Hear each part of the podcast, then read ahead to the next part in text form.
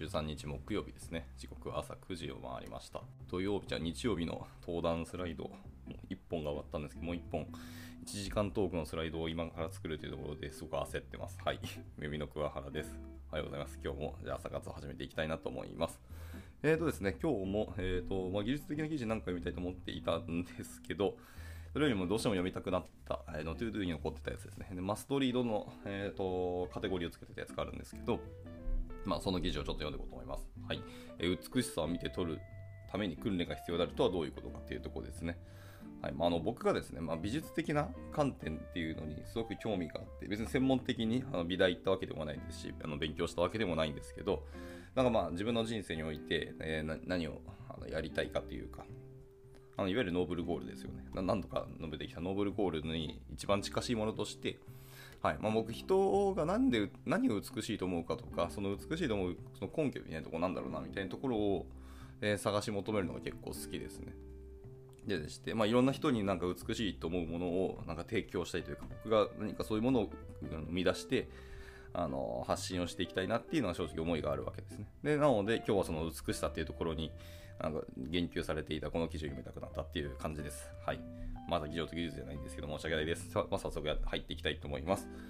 えー、いきましょう。美的性質や、え美的知覚について、え最近出版されたマドレーヌ・ランサム、えーマドレーヌの論文がとても良かったのでまとめておくと。はい。まあなるほど、論文なんですね。論文僕読んでたことないので、いやいつかやっぱ論文読まなきゃなと思ってるんですけど、それいつ一生言い続ける気がするんで、いつかってなんて、どうせいつかなんて来ない気がするから、今すぐやれって感じですね。はい、反省はさておきいきましょう。1、前提からいきましょう。美的知覚というところからですね。はい、えー美的性質とは、えー美しい、優美だ、けばけばしい、退屈だ、バランスが取れている、などどんどん、えー我々が芸術作品や自然の風景について語るときに、まあ、よく言及する性質のことであります。えーこういう性質を見て取ったり聞いて取ることを、えー美的知覚と呼び、えーこのモネの絵はバランスが取れている美しいみたいなことを言ったり書いたりすることを、えー美的判断と呼びますと。はい、性質を見て取ったり聞いたりすることは美的の知覚ですね。はいまあ、まず知ることです。で、このバランスが取れてるみたいな言ったり書いたりすることは判断だと、美的判断だと。第一に、え対象が美的性質を持つのは一連の美的性質を持つおかげである。例えばこの絵が優美であるのは真ん中あたりに細い曲線が描かれているおかげであるみたいなことですねと。後者のそれ自体としては美的性質ではない性質たちがいい感じにまとまることで絵を優美にしているというわけだと。あ、すみません。僕が間違えましたね。美的性質を持つのは一連の非美的性質を持つおかげであるということですね。はいはい。がまとまって一つの美的性質を作り出すというところですね。あーすみません。理解しました。で、第2に、えーしかし、えー美的性質っていうのは推論されるのでなく、えー知覚されるものであると。まあ、真ん中あたりにそう細い曲線が描かれているという情報を知らされて、なるほど、じゃあその絵はきっと優美なんだなと推論することはできないと。まあ確かにそれはそうですよね。で、真ん中あたりに細い曲線が描かれているけど、優美ではない可能性がいくらでもあるからだ。はいはいはい。だからある美的性質が実際に帰属できるかどうかっていうのはディテールも含めて実際に見てみないことにはどうにもわからない。美的性質はどの、とどのつまり見て取られたり聞いて取られる知覚されるものであって頭で考えてどうこう推論できるものではないとされるということですね。はい。まあ、要は美しさっていうのを、あの推測することはできないということですね。局見て初めてそれが美しいっていう風になったりとかどうだどうだっていう風な理解になっていくので美的性質っていうのは推論されるものでなくあくまで知覚されるものだということですねはいわかりましたで、えっと、美的性質と知覚的であるっていうその本性に関しては広く受け入れられた前提となっているうーんなるほどこの2つの前提というのはもうすでに知れ渡っているところなんですね。しかし、えー優美さを見て取るといった事態が正確に言ってどういう事態なのかをは明らかじゃないと。で赤いことを見て取ると四角いことを見て取るといった、まあ、定時の性質が知覚されていることは明らかになりますと。でそれは美的性質っていうのは推論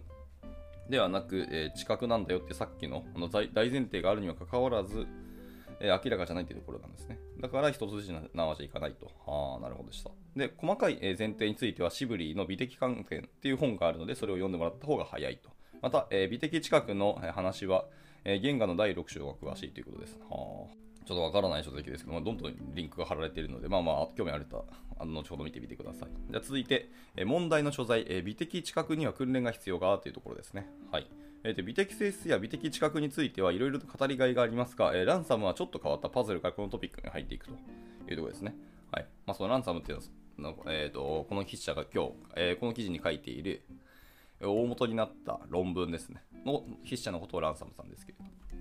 で、それのまとめが今日のこの記事ですね。はい。で、えー、また知らない方ですね、どんどん知らない人出てくるな。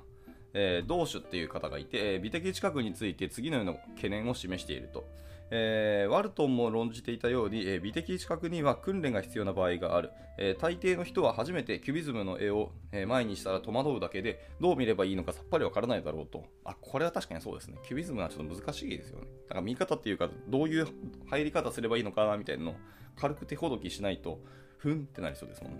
訓練の必要性と、はい、あくまで知覚されるものだっていう前説の前提は確かにバッティングしますね。で上のキュビズムの例にもある通り訓練といえばその一部は座学でありその典型的には美術的あ美術史的事実を、えー、知識として仕入れることを指しますと。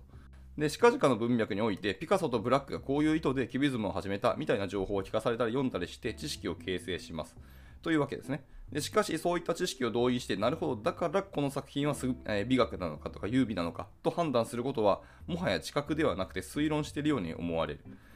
おこれ美的判断には当てはまらないんですかね。推論なんだ。美的知覚が知覚であることと、え、その時より訓練を要することは折り合いがつかないように思われるのだっていうのが、まあ、この論文で書かれてることなんですね。で、パズルはさらに続きます。えこれはまた、え直感的に最もだと思われる事実だけど、え訓練のいらない美的知覚もあります。いや、これそうですよね。あるファッションを見ておしゃれだと感じたり、あるでかい山を見て立派だと感じるのに、そのファッションやその山について何らかの背景知識を入れる必要はない。ま、傾向的には技術作品を見る場面では、ま、背景知識が求められることが多く、日常的なものや自然物を見る場面では背景知識が求められることは少ない。美的知覚のための訓練っていうのは必要な場合と不要な場合があるんだ。なぜここに非対称性があるのかというのがパズルの第2段階にあたる。ということで、これら訓練のパズルに何らかの説明を与えることがランサムの課題となる。えー、ランサムはまず、え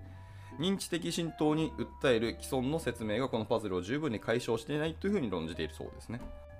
でもこれは確かにあの経験から僕も感じるところではありますけど、はいまあ、対象物を見て美しいと感じたりどうだっていう風に感じることって、まあ、これ多分自分の、まあ、今までの経験値だったり見てきたり、まあ、好みだったりすると思いますけどというものから直感でパッと浮かんでくるものと思うのででもこれは確かに美的知覚ではありますよねっていうのはあるのでこれでも無視はできないと思います。はい、というところで難しいところですね、これは。はい。で、まあ、じゃあその認知的浸透というところをちょっと見ていきましょう。で、えー、続いて認知的浸透説ですね。はい、で認知的浸透、まあ、認知的侵入と言ったりもしますね。とは、えー、次のような考え方だそうです、えー、我々の知覚経験が持つ内容というのは、え、信念や欲求といった非、え知覚的、認知的状態によって変化をします。え噛み砕けば何を知っていたり信じているか、どう見えたり聞こえたりするかを左右するという仮説だそうですね。で、美術史に関する知識が、え認知的浸透によって、え美的知覚を左右するという説明はよく見られる。えとりわけ、えウォルトンの、えー、アイディアを認知的浸透から、えー、整理し直したストロークが有名だと。はあ、まだ別のノート記事が貼られてますね。はい。K. ウォルトン芸術のカテゴリーっていう本が、えー、本じゃないですね記事、ノート記事が貼られてます。で、ウォルトンのカテゴリー論をざっと要約すると、えー、次のような考え方だと。えー、まあ3つありますね。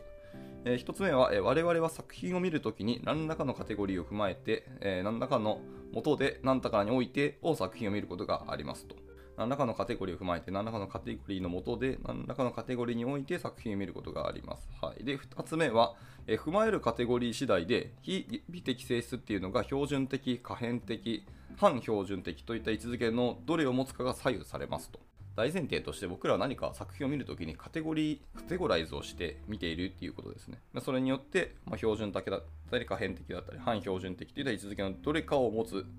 かが左右されるっていうふうにあの変化をするそうですね。で、ストークスはこのことを、丸1、この絵はモネによる印象派の絵画だといったカテゴリーに関する知識を得て、丸2、知識が美的知覚をガイドするというようなモデルで説明します。すなわち、認知的浸透であります。え知識によってどこにどう注目すればいいのかが分かり、どれがモネによる印象派の絵画なのかを見て取れるようになり、その美的性質も見て取れるようになるというわけでありますねと。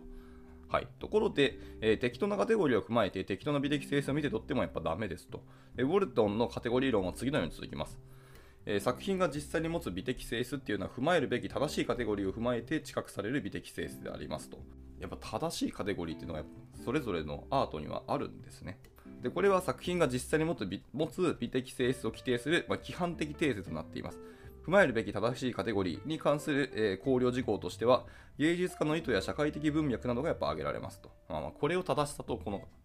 えー、論文の方はおっしゃられてるんですね。まあまあ難しいところですけどね。その楽しみ方って人それぞれだと思いますし、判断も人それぞれだと思いますけど、共通的な判断、なんだか判断のその基準であったりとかお話っていうのはやっぱりそのちゃんと正しいカテゴリーというのがある前提だと思いますし、まあその作品の作者の方の意図っていうのはしっかりあの読み取っていくことが、それアートの楽しみ方の一つのお話ではありますからね。まあ、とはいえ、完全にそれにしなきゃいけないっていうわけではないと思いますけど、この作品がなぜこんだけ有名だったりとか、なぜこんだけ話題になったり美しいと言われたりするのかを知らないまま見ないっていうのはちょっとかわいそうな気はしますけどね。まあまあ、人それぞれです。すみません、戻りますね。で、えーと、実際ここで説明が、2段階になっていることがポイントですよと。第一に、ちゃんとした知識を持っていれば作品をちゃんと正しいカテゴリーに分類できるようになる。まあ、あらかじめキュビズムや印象派っていうのはどういうものか教えてもらえれば、アビニョンの娘たちを印象派ではなくキュビズムにちゃんと分類できる。アビニョンの娘たちはこれは確かあれですよね。えっ、ー、と、ピカソの絵ですよね。あの、すごい変なやつ。確か5人の絵じゃなかったっけ？だった気がしますけど。で第2にちゃんとした知識を持っていればそうやって分類した上でちゃんと作品が実際に持っている美的性質を見て取れると。でキュビズムとはそういうものだと知っているのでアビオの娘たちを前にしても下品でおぞましいと感じることはない。第1にカテゴリー近くのレベルがあり第2に美的,、え、美的性質近くのレベルがあるのだというところです。いやでもこれでも本当にアビオの娘たちに関して言うと確かに知識を得てから見るとあの絵の素晴らしさっていうのは全然もう見てか見方変わるんですよね、本当にあ。ピカソってどんだけすごかったんかっていうのがよくわかりますね。まあ、その代わり、まあ、あの時代において、いきなりあの絵を描いたから、そら、まあ、批判というか、あの、大バッシング食らってましたけど、でもさ、仕方ないと思いますね。はい。で、ちなみに余談ですけど、ピカソって、え、ー、と、大体80歳ぐらいで死んだんですけど、奥さん何回変わったのかな？それぐらいエネルギーにあふれ、あ溢れた人で、かつ、あの、絵の才能が実はかなりあったんですよ、もうそもそも。で、ちなみに普通に、写実的に彼が絵を描いた時ってめちゃくちゃうまいんですよ。あの小学11歳ぐらいの時に彼が描いた絵っていうのがあの公開されてるんですけど、まあ、本当にうますぎてですね彼のお父さんも画家なんですけど彼の、えー、ピカソの絵を見て、まあ、息子さんの絵を見てもう自分はあの画家を辞めるって速攻判断したぐらいにうまかったんですよね、はい、でなおかつ彼はその生涯においてそのエネルギーをずっと発揮し続けてえーと、生涯で15万点の作品を作り続けたらしいですね。15万ってわけわからんですよね。1日になんか数作品ずつずっと毎日毎日作り続けてやっと15万に到達する数字なんでもう異常。本当に天才があの努力とか継続をするとああなるのかっていう一つの例で、まあ、個人的にはなんかこう刺激をもらいましたけどね。はい余談でした。はい。というわけで、まあ、とりあえず認知的近くについて2段階になっているということがまあポイントですと。で、4つ目、えー、認知的浸透説への懸念を次は述べられていきますね。はいえー、ランサムはこの認知的浸透のモデルでは、えー、美的知覚と訓練のパズルを十分に解消できないというふうに主張されていますと。えー、第一の反論として、え、認知的浸透がなされるには何にせよ、え、浸透していく知識を持っていることが必要条件となるが、正しいカテゴリーにおいて知覚する上で、えー、関連する美術的美術史的知識を持っていることは必要ではないと。はあ、正しいカテゴリーにおいて知覚する上で、えー、関連する美術史的知識を持っていることは必要でない。まあ、このことはウォルトンによっても、えー、明言されていますと。そもそもウォルトンは、えー、外的な事実によることなく、え知覚だけで判別可能なカテゴリーへとあらかじめ議論を限定しています。この辺は話は細かくなりすぎるので、えラッツっていうんですかね。っていうのを読んでくださいと。はい、彼のなんか別のまあ、論文ですかね。はい。ケンダル・ウォルトン芸術のカテゴリーの、えー、批評的注釈っていうところの、えー、論文がありますね。はい。まあ、知識なしでもちゃんと分類できる場合があるっていうのは本当かどうかってところですね、この話は。まあ、その可能性はゼロではないと思います。はい、でランサムは、えー、経験的な証拠を挙げています、えー、機械学習の、えー、ニュートラルネットワークっていうのはデータとラベルを知的、えー、知覚的特徴的だけに基づいて、えー、芸術ジャンルやスタイルを学習できるということですねで AI は知識を持っているわけではないが、えー、学習用のサンプルをたくさん与えてやれば、え、知覚的な手がかりだけで、え、作品を分別する能力を示すのだとえまた、ラット、鳥、猿、鳥、え魚などの動物も、えブルースとクラシックを区別できるみたいな研究結果があります。これらのことが人間に関して当てはまるとしたら、我々はカテゴリーの近くに関して、え知識の、え所有を必要条件とするべきではないというふうにおっしゃっています。はい、でもちろんこの反論は、えー認知的浸透の、えー擁護者があらゆる芸術分類は知識のおかげでできていると主張しているかしていない限り、えー的を得た反論にはならない、えー実際には芸術分類が知識のおかげでできるようになる場合もあるという本当な主張だろうから、えーランサムの批判はわら人形状叩きになってしまっていると。結構批判的なんですね。えーこの説の最後まで読むと、ランサムは背景知識のいらない美的知覚が、えー認知的浸透説にとって、拉致外であることは気づいているのだ。だとしても、こういう現象に対して説明が必要ということで、実説の方が包括的であるということは、まあ、アピールされているということですね。はあ、はあはあ、なるほどでした。でも、これは結構、うーん、その通りだなっていう感じはしますね。はい。あのーなんだっけ。センサー知識が始まるという書籍を僕すごくご利用しをしてるんですけど、まあ、あの本と同じようなことをここ述べられていて、ウェブデザインを確か彼の筆者の奥さんかな？やられてたと思いますけど、奥さんだったか忘れましたけど、ととある女性がそのウェブデザインをやったことないんですけど、ひたすらあのウェブサイトの何十個何百個ずっと見続けたらしいんですね。すると、なんとなく自分の中で良し悪しとか美しい美しくないものとかっていうのが自分の脳内にデータベースが出来上がってくるらしいですね。で、新しいものを見たときに、これはあの感覚的に良くないねっていうことが述べられるようになった。で、それはプロが、えー、と言ったことと、プロが判断したものと大体同じだったってらしいんですよね。っていうように、あの知識量、てか絶対的な知識量から、まあ、見たものから、だんだん自分の中でその判断値が出来上がるっていうのはあの正直あるそうですね。っていうことを、まあ、実践例を述べられてて、そういう、まあ、経験的なあ知覚っていうのはやっぱできるんだよなっていうか、そういう正しいカテゴライズができるよねっていうのは、本当に話としてはありますね。で、えこの述べられてるあの機械学習、ニュートラルネットワークとかの話も結構同じだなと僕は思ってますね。はい、逆に言うと人間も同じことができるっていうのはそれは当然なんですけど、ただま AI よりも人間の脳の方がそれがやっぱりあの優れているっていうのはすごい話でやっぱありますねと思います。はい。戻ります。で、え第2の反論として、え正しいカテゴリーを知覚できるようになった先で、なぜ正しい、え美的知識を知覚できるようになるのかっていうのが、えーと認知的浸透説っていうのはほとんど説明してくれない人ですね。はい、正しいカテゴリーさえ踏まえられれば、え美的性質というのは非、え美的性質及びその位置づけた付随、まあ、スーパービーンですね。するので、えーおのずと知覚されるっていうのが大方の説明ですけど、まあ、ランサムによればこれは不十分になると言っておっしゃってますと。というのも、ランサムによればカテゴリーとして踏まえるべきものを踏まえているのに、えー美的知覚を誤るケースが存在するからだ。えー、なるほど。カテゴリーとかちゃんと知識は持っているにもかかわらず、えー美的知覚を誤るっていうケースもあるんですね。で、ある絵画をちゃんと SF として見ていた2人が、えー一方が SF として素晴らしいと述べ、他方が SF としてつまらんと述べることは何ら珍しくはないと。でなぜこのような意見対立が起こるのかは、えー正しいカテゴリーを踏まえるより先のことを説明してくれない認知的浸透浸透説ではわからないというふうにおっしゃってます。正しい美的性質を知覚できるようになるのかっていう、難しいね。それが本当に正しいのかっていうのはまた別の議論が出そうな気はしますけど、まあでもそれよくある話ですよね。同じ映画見て素晴らしいとつまらんと起きるのは全然よくある話で。はい、で最後になぜこの訓練、えーこの場合は知識を仕入れることが必要だったり不要だったりするのかっていうその非対称性の問題についても、えー認知的浸透浸透説は何も教えてくれないよっていうところですね。で、え5つ目、えー知覚学習説というのが次述べられそうですね。はいえーランサムによる代案というのは、ウォルトンが述べていることを最大限活かしつつ、えーゴールドストーンの知覚学習に訴えるものだというふうにおっしゃっています。はいえー知覚学習とは次のような考え方だ。まあ、ある刺激に繰り返しされさらされることで、えー知覚システムは構造的、機能的に変化し、その結果として経験知覚、えー知覚経験も変化します。で認知的浸透が手元にある知識によって、目下の知覚がゆず、えー歪むというモデルにだったのに対して、えー知覚学習というのは刺激の反復と時間の経過によって知覚システム自体が変容していくというモデルになっていますと。ああ、これ僕も確かに感覚としては近いですね。うん、こっちな気がします。知覚学習説ですね。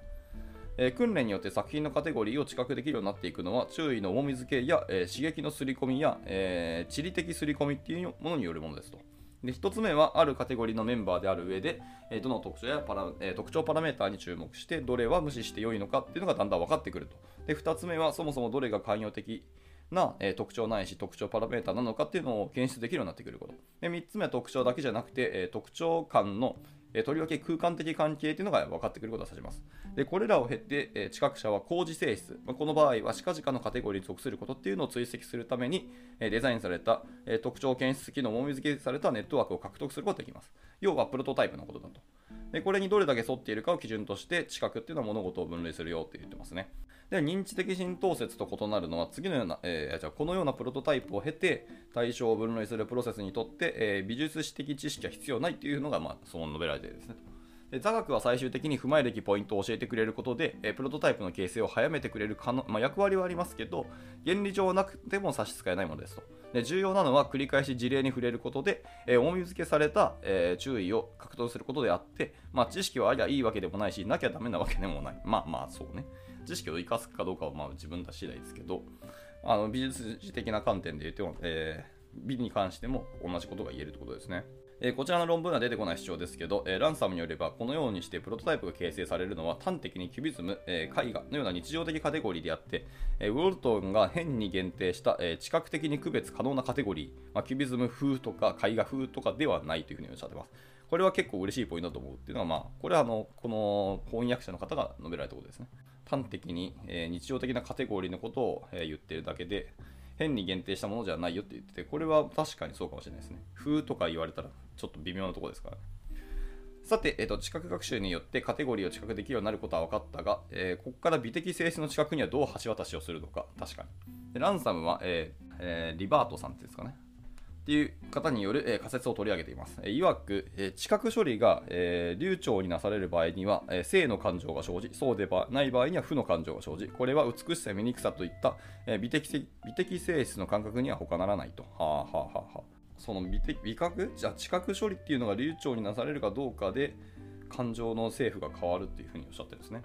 でこれが美しさとか醜さといった美的性質の感覚にも他ならないと。はあ、なるほどね。ちょっとこれ考えたことなかったな。例えば左右の、えー、対称性っていうのは美しいものの、えー、典型としてしばしば挙げられます、え、これに関連して人は左右対称のものをより好むというあの経験的研究があります、えランサムによれば対照的な刺激には冗長さが含まれているので、え処理が容易なのだとで処理が流暢なものほど、え性の感情を生じさせ要は美しいのだというふうに解釈されますしかし、えー、しっかり刷り込みを経ている場合よりプロトタイプに近い標準的な特徴の多い顔家具絵画カラーパッチ音楽などなどみたいな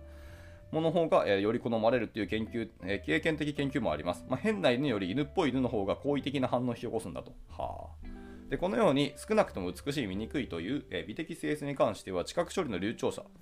どれだけ容易に、え、処理できるかから、え、その発生を説明できるようだと。でその他の美的性質への、え、拡張についてもいくつか簡単にスケッチしているが、まあ、ここでは割愛します。ランサムも認めるように非知覚的認知的感覚が、え知覚処理に絡むケースがあることまでは否定しなくてよさそうだと。でところで、えー、ちゃんと正しいカテゴリーを踏まえられたとしても、えー、ちゃんと美的知覚ができるとは限らないという問題がありましたと。えー、じゃあ行きましょう。で、これは知覚学習において利用してきたサンプルが偏っていたということから説明できる。えー、青の時代の作品ばかり見て、えー、ピカソの作品のプロトタイプを形成してきた人は、バラ色の時代の作品を見て、ピカソ作品の割に派手だなとか、誤って知覚判断してしまうかもしれないということですね。いや確かにそうですね。ピカソのその青の時代と、はい、えっ、ー、と、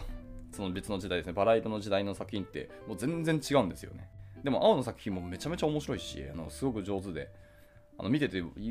ろんな気づきがあって面白いんですけどね。はい、まあまあでもそこ前提があの変わると、それは確かに後から出てくるあの判断も変わりますよねと思います。で、この人はそうピカソ作品をえー、ピカソ作品だということを正しく分類できても、そもそもピカソ作品に関して偏っているので、美的性質に関しても、まあ、錯覚をしてしまうんですよということですね。で、ランサムは最後に、あるカテゴリーに関して、えー、適切な専門性を獲得していることを、ただ分類できるだけでなく、所有しているプロトタイプが、えー、母集団の平均にちゃんと近似しているという要件を出している。で例えば、えー、以下はそうなっていない例だと、えー、北米の美人コンテストの審査員っていうのは、えー、誰が女性であるのか適切に分類できても、えー、地元に白人ばかりいることから、えーえー、女性的な、えー、美しさっていうのが実質白人美女性的な美しさにやっぱ偏っている傾向はあります可能性はありますねと。で審査員たちのプロトタイプは、まあ、平均的な女性に近似していないためこの人は女性として美しいと、えー、知覚するとしてもそれは錯覚かもしれないなと。はい。まあこれは女性だけで男性も同じだと思いますけど。むずいですよね。はい。あの女性の美しさって言ったらもう地球上の全女性をあのピックアップしなきゃいけないのでそれはそう簡単には多分いかないと思いますので、まあ、そ例えばその白人女性だけでまあそう判断をするとそうなる、まあ、白人女性ばっかりになる可能性は大いにあると思いますね。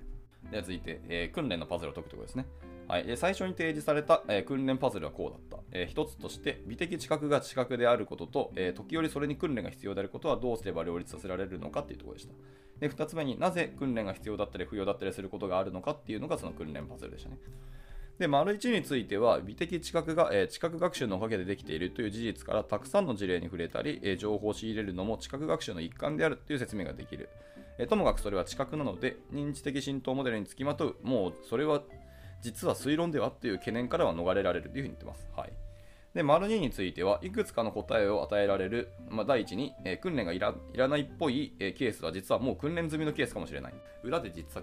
訓練もされていた可能性もあると。で、芸術作品とは異なり、まあ、犬や山とは触れる機会が多いので、まあ、とっくにプロトタイプを形成しているだけかもしれないと。あさっきのその犬は可愛いとか、この山は素晴らしいとか、荘厳だみたいな感覚ですね。で第2に、えー、実際に訓練せずとも流暢に処理されるような特徴がある確かにあるかもしれない、えー、現実した、えー、左右対称なので美しいみたいなケースがこれに該当しますと。左右対称性はそもそも知覚処理しやすい特徴なので、その美しさの知覚っていうのは訓練によって何らかプロトタイプを形成することを必要としないんだと。で第3に訓練が必要だったり不要だったりするとは言っているが、えー、上で見たように美的知覚っていうのが誤っている可能性はいくらでもありますと。でそもそもカテゴリーを誤認していたり、そうでなくてもカテゴリーのプロトタイプが偏っているかもしれない。まあ、なので、こっちのケースは訓練がいる、あっちはいらないみたいな直感をそのまま受け入れ取るわけにもいかないと。はい、今結局難しいし、あのケースバイケースなので一概には言い切れないってことですね。まあ、そもそもその人が何を見てきたかってやっぱそこに尽きる感はありますけどね今日の理論でいくと。はい、でさらに言うと僕は左右あの非対称性のものとかがめちゃめちゃ好きで服好きなんですけど僕の好きな服ってあのパッチワークだったりあの左右で色が違ったり形が違ったりする服めちゃくちゃ好きなんですよ僕ね。はい、だから僕実はそんなにまあ、対照的なものが美しいっていう感じることは少ないかもしれないです。ただ、まあ、でも人の顔に関して美しいものってやっぱり対対称な顔の方が美しいっていう風に感じるらしいですね。はい、まあ、余談でした。えー、で、コメントいきます。えー、結構細かく書いてしまったので、長くなってしまったんですけど、要は美的知覚に訓練が役立つという事実を知覚学習と、えー、知覚処理の流暢さという2つのアイデアから説明した論文ですよっていうのが、まあ、簡潔にまとめたことですね。はいまあ、ランさんはその2020年の JAAC という芸術のカテゴリー特集にも書いており、まあ、その整理はウォルトン本人にもおおむね公認されている。つまり、ウォルトン解釈としては知覚学習説の方がより正確であるというふうに言っています。で美的性質が知覚処理にとって流暢かどうか次第出てくるというのは説明として狭いのではと思われなくはないけど、まあ、そういう場合もあるというのはまあまあ説得的でもありますと。で非対称性の問題に対してもこちらの方がうまく対処できていると思いますと。えー、しかし、こう、えー、昨日の、松永さんのエントリーじゃないんですけど、えー、認知的浸透派も、えー、知覚学習派もそういったケースがあるという以上の主張にはなっていないようには読めると。で知識を仕入れたことで、えー、ことがカテゴリーや美的性質の知覚を左右するケースとさらされ続けてきた、えー、学習されたプロトタイプによって、えそれらが左右されるケースというのはどちらも等しくあり得そうであり、どちらも他方を完全に還元できないというふうに思われると。まあ、実は両立可能であって、実質的には対立しない何かと思わされると。まあ、きっと、えー、レディメイドや贋作の美的性質というのがあるとして、まあ、それらについては知覚学習ではうまく説明できず、えー、認知的浸透モデルに訴える必要があるのだろうと。で、ウォルトンの知覚的に区別可能なカテゴリーというのは制限は外せるのか、外すべきなのかとは、私の、えー、白論第2論、第2章の主な問いになりそうなので、最近はラーツ周りの、えー、を読み直していると。割と考えがまとまってきたので、どっかで40分くらい喋りたいなと言ってます。でところで、えー、ウォルトのカテゴリー論もそうですけど、美的性質は推論されるのではなく知覚されるものであるというシブリーの前提をあくまでも維持したまま文脈の役割を、えー、論じていくのは縛りプレイ味があって面白いと。はあ、なるほど。最初からそういう縛りを設けず芸術にとっては文脈大事なんですよっていう話をするのはあまりにも容易なので、あ、なるほどですね。あえて縛って、その中で現実を語っている。芸術に関して語る方がまあ面白いっていうのがあるただ、結果的にでも芸術って結局は文脈が大事なんですよねっていうのは、それは僕も思うので、なかなか難しいですね。ただ、でも推論されるんじゃなくて知覚されるものだっていう意見は確かに納得もするので、その中でのあの話をするっていうのはすごく面白いなと思いました。はい。というところで、え以上になります。ちょっと長くなって申し訳ないですね。以上、えーと、美しさを見て取るためには訓練が必要だったらどういうことかっていうのを美術史的とか、その知覚的とかっていうところの感覚についていろんな説を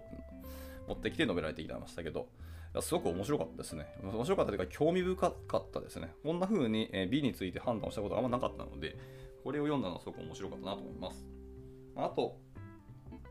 えー、と僕、なぜか知らないけど、美学辞典っていう本を買ってですね、これ結構重いんですけど、まあ、それを全然読んでないんですけど、読みたくなりましたね、これ。やっぱり美に関して、あのノベルにはその辺知った方がやっぱりいいんだろうなと思ったので、えーと改めて読んでみようと思いました。で、やっぱなんでしょうね。その、まあ、途中で述べましたけど、やっぱその美術っていうのを見る、あのアートを見るときのその背景であったりとか、あの文脈だったりっていうのをやはり知っておいてから見るのはやっぱりあの僕はお勧めしますね。まあ、そもそもそういう美術別に見に行かないよっていう方もいらっしゃると思いますけど、たまには行くのは全然いいと思いますね。自分がほ普段持ってない感覚とか、あの見ていないものを見に行くっていうのは、まあ、第6巻じゃないですけど、自分が持ってない感覚を呼び覚ますためにも、えーと、アートを見に行くのはすごくいいと思います。ただ、でも見に行くときに、そういう前提のあの正しいカテゴリーですね、この記事で述べられている、を持って見に行くのが、やっぱりあの楽しむっていう意味ではいいかもしれないですけど、何も持たないまま自分がそのアートを見たときにどういうことを感じるとか、どんなものが自分から湧き出てくるのかっていうのを知覚するのもすごく面白い見方ではあるので、まあ、両方の見方であのアートを見るのが僕は楽しいんじゃないかなと思いました。でもそれが正しい美しさかどうかはそのわからないので、自分の中の美しさっていうのを探求すればいいんじゃないかなとも思いつつですね。はい、ただ、こういうちゃんとした論を読むっていうのはすごく、なんでしょうね、僕の中ではあの刺激と発見があって面白かったなという感じでした。はい。では、えーと、長くなりましたけど、今日の朝活はこちらで以上にしたいなと思います。えー、後ほどこの記事はまた、えー、Twitter でシェアしますので、興味ある方は見てみてください。というところで、えー、以上にしたいと思います。今日も、えー、参加していただいた多くの方、大変にありがとうございました。まあ、一緒に学べて楽しかったです。じゃあまた明日もなんかゆるく読んでいきたいと思いますけど、そうですね、明日また久しぶりになんかあの IT メディアさんのあのニュースを片っ端から読もうかなと思ったりしました。やっぱあの社会のことを知るとか、今技術がどんな風にあに使われたりするかっていうのを知るのはすごく楽しいので、あのニュースをちょっと見ようかなと思います。では、今日の朝方こちらで以上にしたいと思います。今日も頑張っていきましょう。お疲れ様です。